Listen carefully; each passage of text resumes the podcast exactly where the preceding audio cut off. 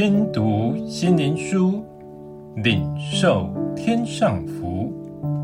天路客，每日灵粮。第一百二十四日，兴起发光。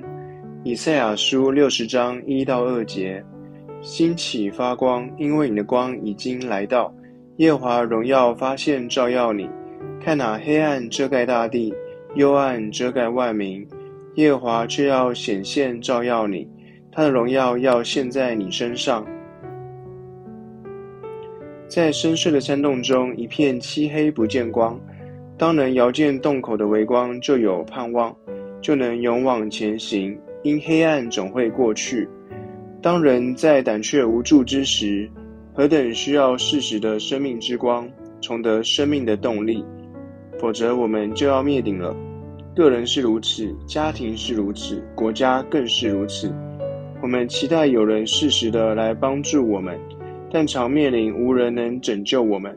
因此，神鼓励属他的子民兴起发光，神的荣耀要彰显在他们身上。他们里面有神的爱和神的公义，这是世界不能夺的真光，也在最黑暗之时更显出神荣耀的光彩。什么是兴起发光？就是不再胆怯害怕，落入忧伤不安的负面情绪中，而是转向神，定睛在爱我们的全能神身上。他必掌管周遭的一切人事物，凭着信心宣告，在他无难成之事。所以，我们的心默默等候他，让耶稣的真光照耀我们，使我们因他重得基督复活的生命。